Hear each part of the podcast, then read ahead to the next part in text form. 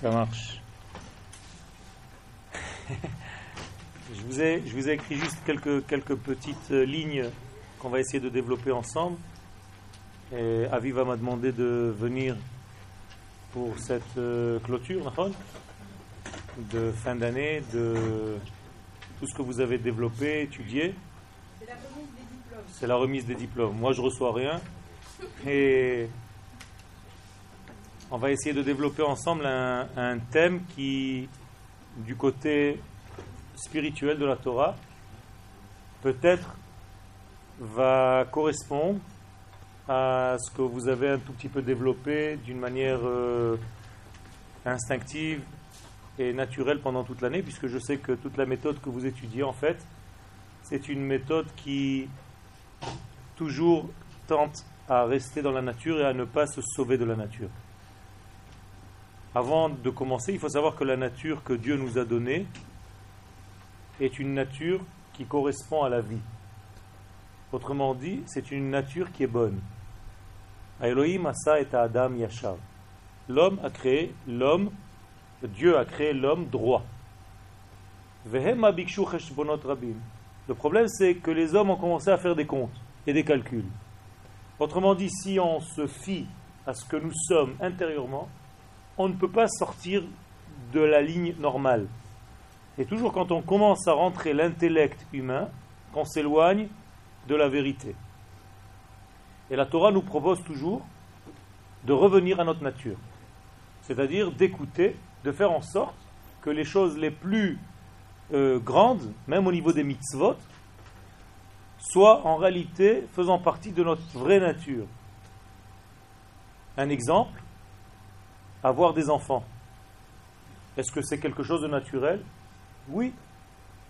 Alors pourquoi Kadosh Baruch nous marque dans la Torah que c'est une mitzvah? Si c'est naturel, c'est naturel. C'est pas la peine de me donner une mitzvah qui est déjà naturelle. Au contraire. Et c'est là le secret. Dieu nous donne une mitzvah justement parce qu'elle est la plus naturelle. Et c'est une allusion pour nous dire Halvai, si ça pouvait être comme ça, que toutes les mitzvot que nous faisons soient aussi naturelles que cette mitzvah-là, qui en même temps est ordonnée, mais en même temps naturelle. Ça veut dire qu'on ne me force pas pour cette mitzvah, et je devrais arriver au même stade dans toutes les mitzvot de la Torah. C'est-à-dire de comprendre que les mitzvot sont en réalité ma vraie nature. Et je ne fais pas quelque chose qui est loin de moi-même, bien au contraire, J'essaie de dévoiler ce qui est en moi-même. Donc la mitzvah n'est pas étrangère à l'homme, mais la mitzvah juste le relie. Mitzvah vient du mot tsevet, qui veut dire équipage. Je fais un avec ma nature profonde. C'est ça la mitzvah. La mitzvah, ce n'est pas un acte religieux qui va me rendre juif. Pas du tout. C'est un acte qui va révéler Israël que je suis. Et en faisant cette mitzvah, je me relie à Israël intérieur que je suis. Alors je vous ai écrit un tout petit peu. On va essayer de lire en même temps. Ce sont des têtes de je n'ai pas développé. J'ai appelé ce petit passage Sourmera et Asetov. Éloigne-toi du mal et fais le bien. Adam Arishon, began Eden ou le Lorsque le premier homme a été créé, il a été déposé dans le jardin d'Éden. Le jardin d'Éden, c'est l'idéal vers lequel chacun de nous veut aller. Alors vous, vous allez avoir un petit dictionnaire intérieur, vous allez traduire tout ce que je dis avec vos données à vous. C'est-à-dire que quand vous voulez arriver par exemple à une guérison, quand vous voulez arriver à un soin, quand vous voulez arriver à une plénitude, à une joie, à un bonheur, vous allez appeler ça Gan Eden. C'est ça le jardin d'Éden. Donc la création de l'homme, c'est pour qu'il soit bien dans sa vie. Donc Dieu a posé l'homme dans le jardin d'Éden. Et il lui a donné deux ordres. Un ordre qui lui dit travaille, taravot, les ovda. Et un ordre qui lui dit ne fais pas. Autrement dit, l'homme, dans ce jardin d'Éden, donc dans cet univers idéal, reçoit deux messages. L'un actif, l'autre passif. L'un qui oblige l'homme à faire quelque chose et l'autre qui oblige l'homme à ne pas faire quelque chose. Qu'est-ce que ça veut dire? Léovda, beofen activi les chaper ou les yapot. Quand Dieu dit à l'homme que c'est pour faire, pour travailler, en réalité il lui dit deviens actif dans ce jardin dans lequel je t'ai posé, c'est-à-dire élabore ce jardin, rends-le plus beau, essaye de le faire grandir, de faire pousser les fleurs qu'il y a, de dégager les parfums qui s'y cachent. Encore une fois, traduisez toujours. C'est-à-dire, fais en sorte que ta vie soit belle. Ou les chambras, deuxième partie de l'ordre, et là c'est une antithèse, ne fais rien. Ou alors, fais quelque chose qui t'éloigne des choses négatives. Fais attention de ne pas être seulement celui qui est actif, celui qui construit, celui qui rend beau. Fais attention de toutes les forces qui peuvent faire du mal, qui peuvent détruire, qui peuvent casser. Autrement dit, l'homme est posé ici devant en fait toute la vie et chacun de nous est dans ce cas. Nous sommes posés dans un jardin d'Éden, à nous de faire et aussi de ne pas faire. C'est pas ou l'un ou l'autre, c'est et l'un et l'autre. Malheureusement, l'homme développe toujours, a priori, au départ, la partie qui l'éloigne de ce qu'il dérange. Ce qui est pas mal, mais on va voir, il y a un problème. Donc ici, nous avons deux directions que l'homme développe dans toute sa vie. Ha'achat hi besod surmera. L'une est gérée par la puissance qui s'appelle éloigne-toi du mal. Les et c'est-à-dire que l'homme va passer sa vie à chercher où se trouve le mal, où se trouvent les blocages, où se trouvent les fermetures. koto pour les éloigner. Kol C'est-à-dire dans, la, dans ce cas de figure, l'homme passe son temps à chercher ce qui le dérange dans la vie, ce qui va en fait l'empêcher de vivre. Juste une parenthèse, la vie, c'est quoi la vie? La vie, c'est Dieu. Akadosh Baruch s'appelle Chaim. Vata mechaye et kulam. C'est toi qui nous fais vivre. Donc la puissance divine, c'est la vie. Donc l'homme, par définition, va avoir peur de perdre la vie, donc il va empêcher, éloigner, par une recherche de tout ce qui gêne, pour éloigner ce qui empêche la vie. Et je dis ce que je dis un petit peu souvent en ce moment, c'est que ce n'est pas qu'on est mort ou on est vivant. Il y a beaucoup de degrés. On est un petit peu vivant, un petit peu plus, un petit peu plus, un petit peu plus, ou un petit peu moins, un petit peu moins, un petit peu moins. Il y a des gens qui vivent un peu, et il y a d'autres qui vivent un peu plus, et d'autres qui vivent un peu plus. Et il y a des gens qui sont morts un tout petit peu, et des gens qui sont morts un peu moins, et des gens qui sont morts beaucoup plus. La vie et la mort, c'est pas être là ou être enterré. Il y a des gens qui vivent, qui marchent dans la rue, et qui sont à moitié morts ou à moitié vivants. Il y a des gens qui sont enterrés, et qui sont toujours vivants. Les mécréants, même de leur mort, même de leur vivant, sont appelés morts. Alors que les tzadikim, même quand ils sont morts, ils sont appelés vivants. Pourquoi? Parce que le rachat, c'est celui qui bloque la vie. Alors que le tzadik, c'est celui qui fait couler à travers lui la vie. Donc il vit plus. Et non seulement c'est pour lui, mais il amène plus de vie dans le monde. Donc cette méthode-là, qui va toujours canaliser, qui va trouver le mal, qui va essayer de le décoder, décoder le mal, va toujours le trouver à un certain point et le dégager.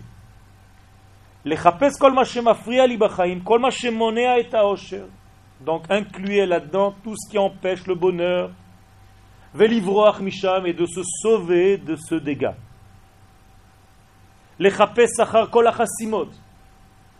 Essayez de décoder toutes les fermetures, tous les blocages, tous les étranglements, tous les étouffements, tout ce que vous voulez.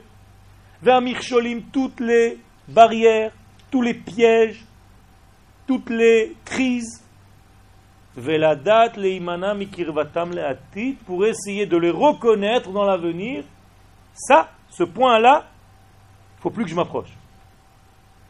C'est-à-dire qu'on va construire un monde, une vie, en ayant un radar développé qui va me permettre de reconnaître maintenant tous les points mal, négatifs de ma vie. Et chaque fois que je verrai un point comme ça, je me sauve de lui. Alors j'ai appelé ça, c'est le point suivant, Zu Shitat Yetziat Mitzrayim. Ça s'appelle la méthode de la sortie d'Égypte. Qu'est-ce que ça veut dire la méthode de la sortie d'Égypte? Regardez bien en hébreu, on appelle cet événement Yetziat Mitzrayim.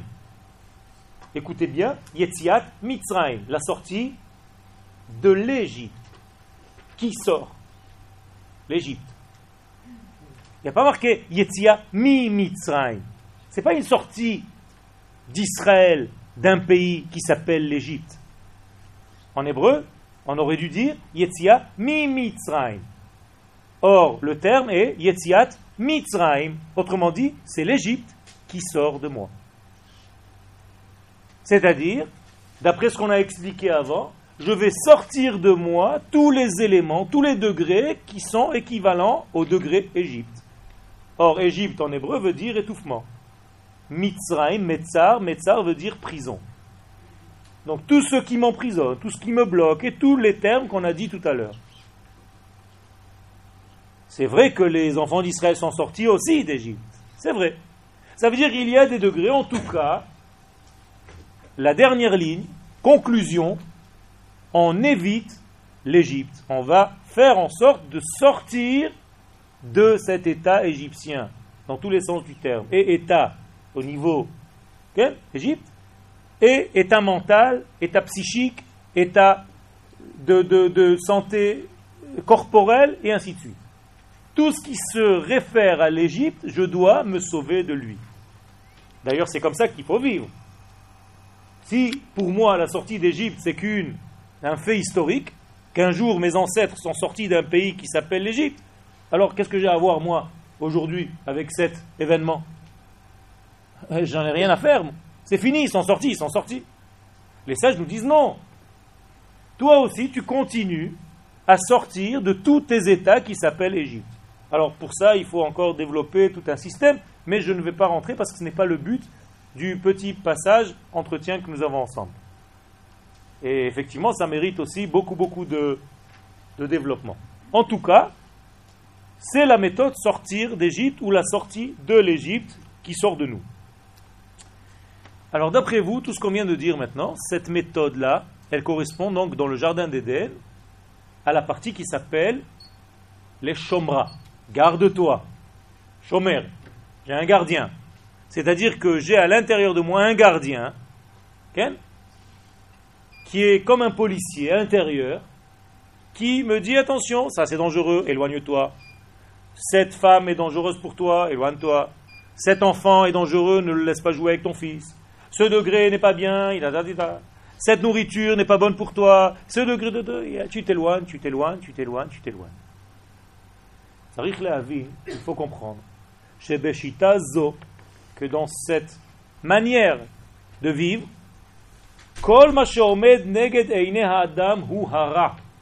L'homme n'a une seule référence devant les yeux, c'est le mal. C'est-à-dire, il est tout le temps avec un mal face à lui, et il va essayer toute sa vie de se sauver de ce mal. Mais en tout cas, ce qu'il voit tout le temps, c'est le mal. Il n'a pas affaire au bien. Il a affaire au mal qu'il veut éviter. Et donc il va essayer de localiser le mal dans tous les sens du terme. Vous pouvez rentrer là-dedans tout ce que vous voulez, qui représente le mal. Et à chaque fois se sauver de ce degré-là qui risque de l'étouffer, qui risque de le tuer, et ainsi de suite. donc il se sauve.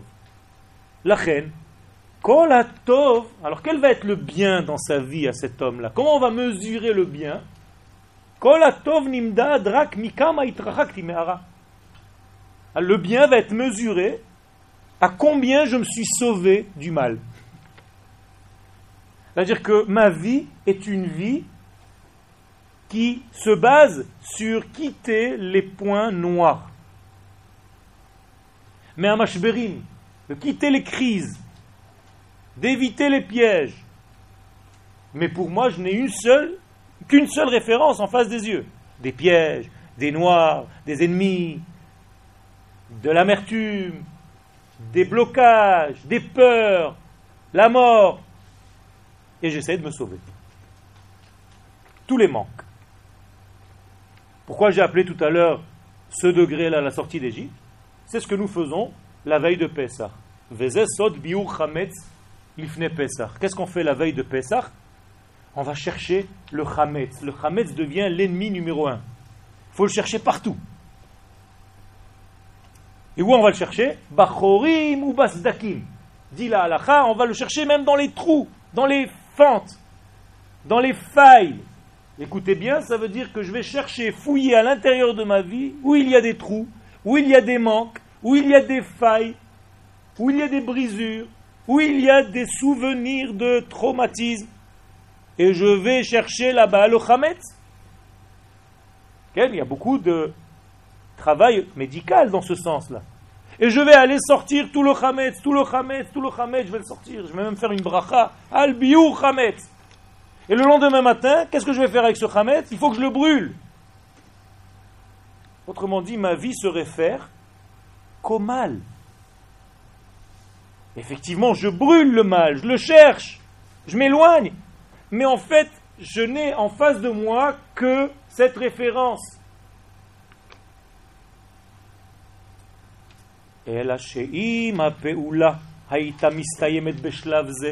Et donc là, j'introduis la deuxième partie du cours. Si mon action, si l'action de l'homme ne s'arrêtait qu'à ce stade-là, il y a un problème très grave qui peut émaner, qui peut sortir, surgir de cette manière de vivre. Pourquoi? Tout simplement, Adam Takua Ba'avaro. L'homme est bloqué dans son passé. L'homme est bloqué dans un état, dans une, un traumatisme, dans quelque chose qui s'est passé. Exemple, vous avez un type de 70 ans en face de vous, une femme de 50 ans, corporellement. Mais en fait, vous avez une petite fille de 6 ans qui, ras Shalom, peut-être s'est faite violer. Elle a 60 ans aujourd'hui, mais elle est toujours là-bas. Vous avez un vieil homme de 70 ans, mais sa maman l'a crié quand il avait 8 ans. Alors il a 70 ans devant vous, mais en réalité c'est un grand, grand vieillard de 8 ans. Il est encore là-bas. Et toute sa vie est restée arrêtée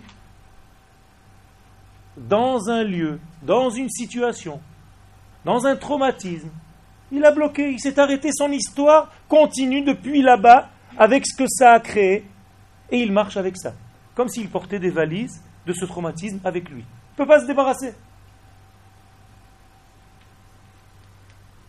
Donc vous avez des personnes qui sont bloquées une vie entière avec leurs problèmes. Alors ces problèmes vont se traduire. Les uns vont grossir, les autres vont maigrir, ceux-là vont avoir peur de plein de choses. Les autres vont avoir des cauchemars, ceux-là vont avoir... Chacun va traduire en réalité, chacun prend avec lui le même traumatisme qu'il a eu il y a 30 ans, 40 ans, et il se balade avec lui en forme de gros, de maigre, de peureux, et ainsi de suite.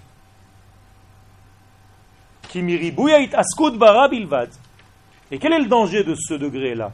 S'il s'arrête à ce degré. C'est qu'effectivement, on s'est occupé du mal, on l'a trouvé, on l'a décodé. Mais, qu'est-ce que je fais avec? Toute ma vie, je n'ai eu qu'une référence, c'est le mal et comment me sauver du mal. C'est une construction de vie, ça. Pour l'instant, c'est tout simplement se sauver. C'est une fuite.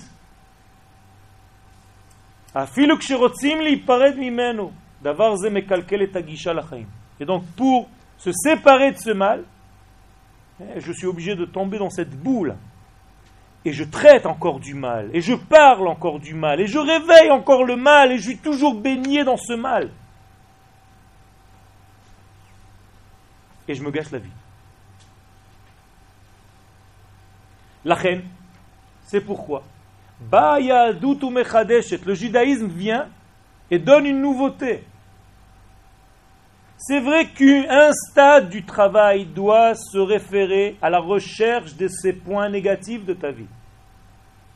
Mais le judaïsme vient dire la deuxième partie, c'est ce que Dieu dit au premier homme, les ovda. Il ne doit pas être que dans le sens chômeur. Je me garde de. Je me sauve de. Les ovda. Il faut que tu deviennes quelqu'un qui va vers Quelqu'un qui investit, qui s'investit, qui vit. À cet or, tu vas faire le bien. Tu ne vas pas seulement te sauver du mal, mais tu vas commencer à fabriquer du bien. Yosma, tu as maintenant, comment on dit Yosma en français? Des initiatives. Tu vas commencer à construire. Bechira Batov. Et tu vas choisir le bien. C'est ce que la Torah nous dit. Je vous donne aujourd'hui le bien et le mal, ou bachar tabachaim. Il faut que tu choisisses la vie. Tu ne peux pas t'arrêter à un degré. Donc, quel degré se trouvait la faute du premier homme? Exactement là-dedans. Le premier homme a l'arbre de vie en face de lui. Et il a l'arbre de la connaissance du bien et du mal. Et l'homme va manger d'abord de l'arbre du bien et du mal. S'il avait consommé d'abord de l'arbre de la vie, il n'y aurait pas eu tous ces problèmes. Il a consommé d'abord de l'arbre du bien et du mal. Ça veut dire que dans notre vie, et j'ai dit tout à l'heure, je le répète, ce n'est pas ou l'un ou l'autre. Il faut les deux. Mais il faut savoir par quoi commencer. Il faut d'abord que je vive pour réaliser les mitzvot. C'est pas parce que je vais réaliser le mitzvot que je vais vivre. C'est parce que je vis que je réalise le mitzvot. Donc il faut que je sois d'abord quelqu'un de vivant. Quelqu'un qui croit en lui-même, en sa vie. Quelqu'un qui s'aime, quelqu'un qui se respecte, quelqu'un qui, qui, est capable de se pardonner ses fautes. Quelqu'un qui ne se pardonne pas ses fautes on ne pourra jamais lui pardonner, même pas à Kadosh Baruch Parce que lui-même, cet homme, a pris la place de Dieu et se punit. Intuitivement. Et la punition va lui dire, par exemple, tu ne pourras jamais maigrir, tu ne mérites pas de maigrir. Parce que tu es mauvais. Tu ne pourras jamais grossir, tu vas être toujours anorexique. Parce que c'est ta punition. Tu ne mérites pas d'être heureux. À chaque fois que tu auras un certain bonheur, il va falloir que tu le casses. Casse-le vite. Et donc tu vas être heureux cinq minutes. Et tout de suite, on va te casser cette simcha. Tout ça parce que l'homme s'est créé en fait une punition intérieure. Le judaïsme vient te dire tu dois aller vers le bien. Bechira lorak bricha Il faut que tu choisisses la vie que tu choisisses le bien et non pas seulement te sauver du mal. Alors quel est l'avantage de cette deuxième partie? Il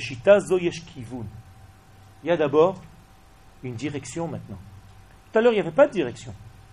Quand Dieu dit à Abraham, Lech lecha, mi artsecha, mi moladetecha, mi bet va-t'en de ta terre, de l'endroit de ta naissance, de la maison de tes parents, pour l'instant, c'est sauve-toi, sauve-toi, sauve-toi, sauve-toi. Mais la fin du verset dit El haaretz asher areka. faut que tu ailles aussi vers une terre que je te montrerai. Tu ne peux pas te sauver de, de, de, de, mais d'aller nulle part. Tu es à la moitié de la route. Tu es sorti du piège, mais tu n'es pas allé quelque part. El haaretz. Il faut que tu ailles vers une terre. Donc il y a une direction. Il y a une construction. Yesh atid. Il y a un avenir, il y a demain.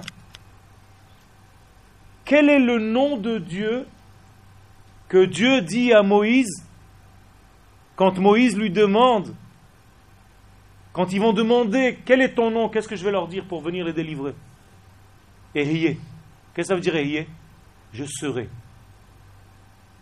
Alors vous croyez, que c'est juste un nom, un des noms de Dieu? Ehiyé C'est vrai, c'est un nom de Dieu. Mais en réalité, Dieu lui a donné et nous a donné la clé de la vie. Il lui a donné l'optimisme. Je serai. Je serai, ça veut dire j'ai encore un avenir. Je ne suis pas mort, ça ne s'arrête pas ici. Ehye, Asher, Ehye. Je serai celui qui sera. C'est-à-dire, on n'a pas terminé, on n'est pas mort, on continue à vivre, vous allez avoir des enfants, vous allez grandir, vous allez, vous allez, vous allez. C'est ça qui est dit au peuple d'Israël. Donc il y a un optimisme. Il y a une lumière maintenant dans les yeux. Je ne suis pas fait référence qu'au mal. Je fais une référence à la lumière parce que j'aspire à arriver quelque part. Donc j'ai l'endroit, le lieu, le degré, peu importe, devant mes yeux. Je suis plus en train de regarder le mal duquel je me sauve. Je suis en train de regarder le bien vers lequel je vais. C'est différent. Il y a un idéal dans la vie. Je vais quelque part. Kan frad mehara. Donc, effectivement, je me suis séparé du mal. Mais je commence à rentrer en moi l'imagination, le vécu, même au niveau de mon cerveau. Je me dessine quel sera demain quand il n'y aura plus le mal avec lequel j'étais jusqu'à maintenant.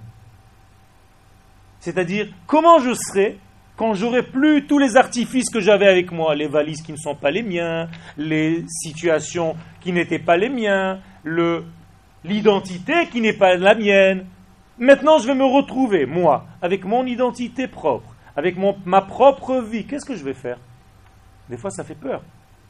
On a tellement l'habitude d'avoir plein de trucs avec soi, qui même s'ils ne sont pas à nous, que quand on te dit, voilà, je t'ai débarrassé de tout, maintenant c'est toi il faut que tu prennes conscience et que tu commences à vivre l'avenir maintenant. Que tu t'imagines le demain. C'est comme ça d'ailleurs qu'on doit penser la Géoula, la délivrance d'Israël.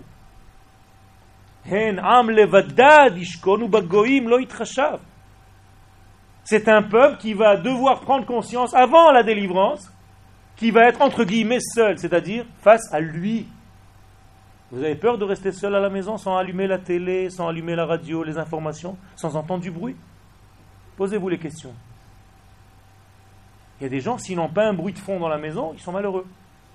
S'ils sont seuls à table et qu'ils n'ont pas dix mille personnes qu'ils invitent ou ils sont obligés d'aller chez les autres pour se faire inviter tout le temps, ils ne sont pas contents. Posez-vous des questions. Vous avez peur de vous retrouver avec vous-même. Et ça, il faut se l'imaginer, il faut se le construire. Là, je suis en train de m'occuper de la lumière. Je ne suis pas en train de m'occuper que du noir. Donc je suis en train de me référer à un nouvel ordre, l'ordre lumineux, l'ordre naturel. Rav Kook Omer, del ben Torah Tchul, Mera, le ben Torah Teres Israël, Le Rav dit que c'est la différence entre la Torah de l'exil et la Torah d'Eretz Israël. La Torah de l'exil est une Torah qui se sauve du mal. On évite tel quartier, on évite telle ville, parce qu'il faut qu'on se regroupe. Donc il faut éviter le mal, mais on va nulle part. On va juste observer, garder le peu de vie qui nous fait vivre encore. Quand on vient en Eretz Israël, on doit aller, on doit changer de mentalité, on doit aller vers la lumière. On doit construire une Torah qui va vers la vie, pas seulement qui se protège de la mort. Yeshkan Et tout ça, ça doit nous amener à quelque chose qui nous paraît banni. C'est-à-dire l'orgueil. L'orgueil, c'est vrai que c'est pas bon. Mais il faut un tout petit peu. Dit la Gemara, Il faut le huitième d'un huitième, c'est-à-dire un sur 64 d'orgueil. Si tu n'as pas ça, tu es mort. Il faut sentir que tu vis. Pas seulement au niveau individuel, mais n'oubliez pas que tu as rejoint ton peuple.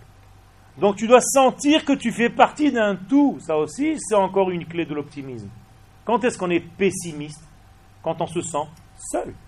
Mais quand tu étudies que tu fais partie d'un collectif Israël et que toi tu es juste le petit doigt peut-être, mais c'est pas grave, d'un grand corps. Et quand le corps avance, le petit doigt il avance avec lui. Il s'est jamais posé la question est-ce que je reste au lit? Il s'est toujours levé avec tout le corps. Le matin, quand je me lève, mon oreille se lève avec moi. Si je prends conscience que je fais partie de ce tout, je deviens optimiste. Donc je deviens sain. Je deviens en bonne santé. Pourquoi? Parce que la mauvaise santé, c'est quand on sépare les membres, quand on sépare les cellules, quand on n'a pas d'unité, quand on n'a pas d'harmonie, quand on n'a pas une circulation de tout ce qui se passe à l'intérieur comme un seul, une seule entité organique. Alors quand on retrouve cela, on retrouve la santé.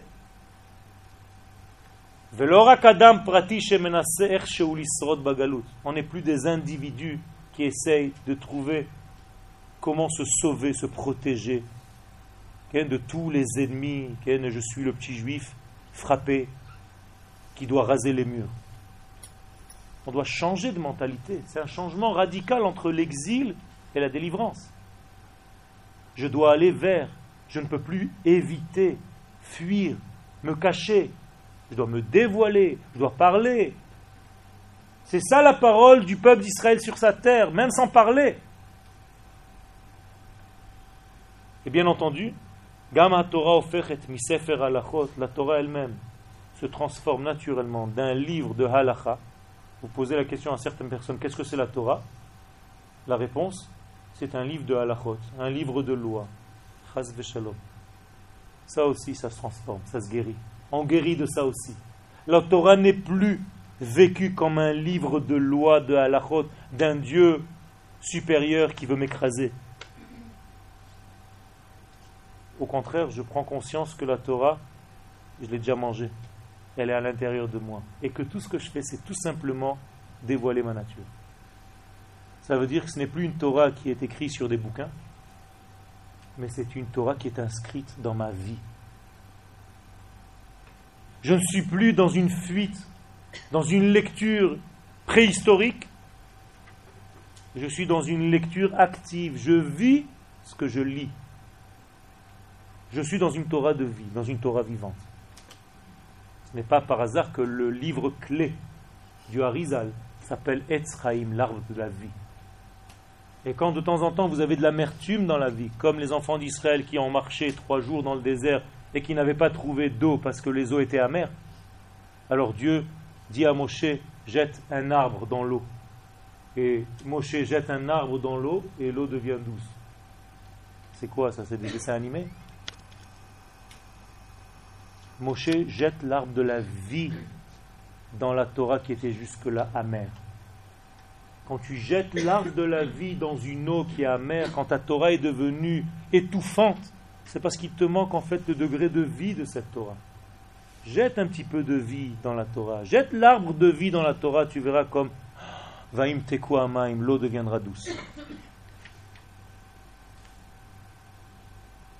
dernière phrase.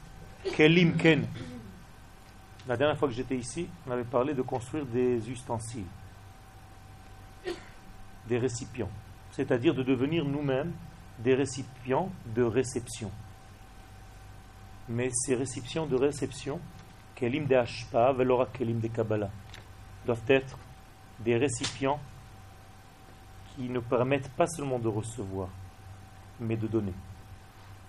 Quand on deviendra des donneurs, quand vous allez enseigner ce que vous savez, quand vous allez vivre ce que vous avez étudié, quand vous faites passer, alors c'est seulement le moment où vous avez reçu.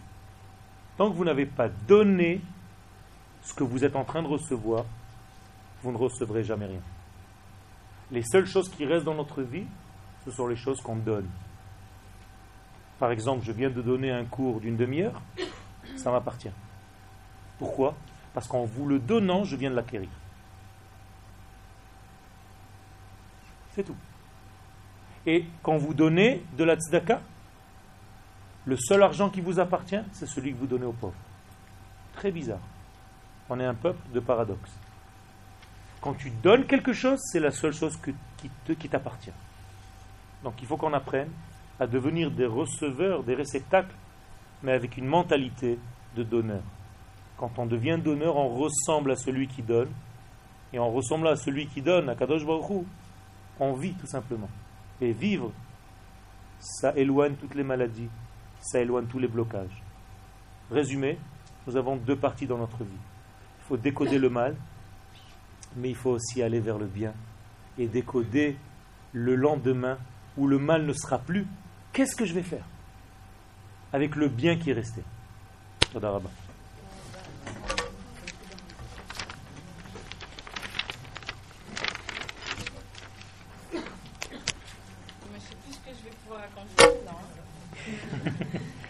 N'exagère pas. fait d'abord la présentation pour le cours de dimanche du transgénérationnel avec lâcher les valises et le bonheur ici.